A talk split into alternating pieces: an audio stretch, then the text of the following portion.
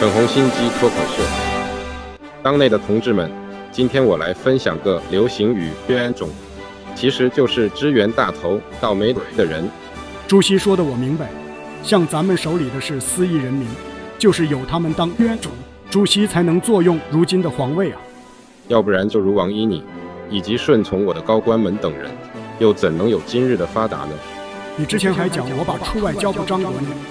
旧局最近刚举办完的杭州亚运，若不靠扎干冤中门的继续，过苦大拿来能有三百亿美金，可以借由亚运名以来大兴土木，为我三连人后打造扬为国际的颜面啊！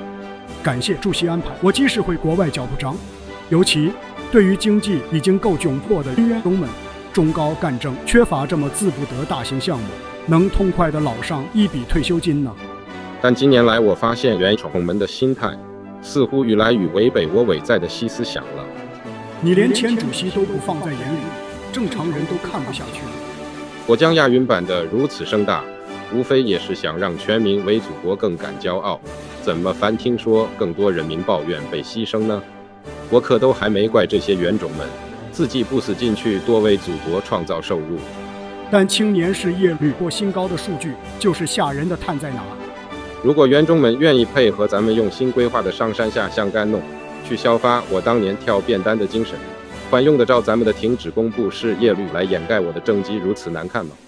请主席放心，对于内外选形象的维稳就交给我吧。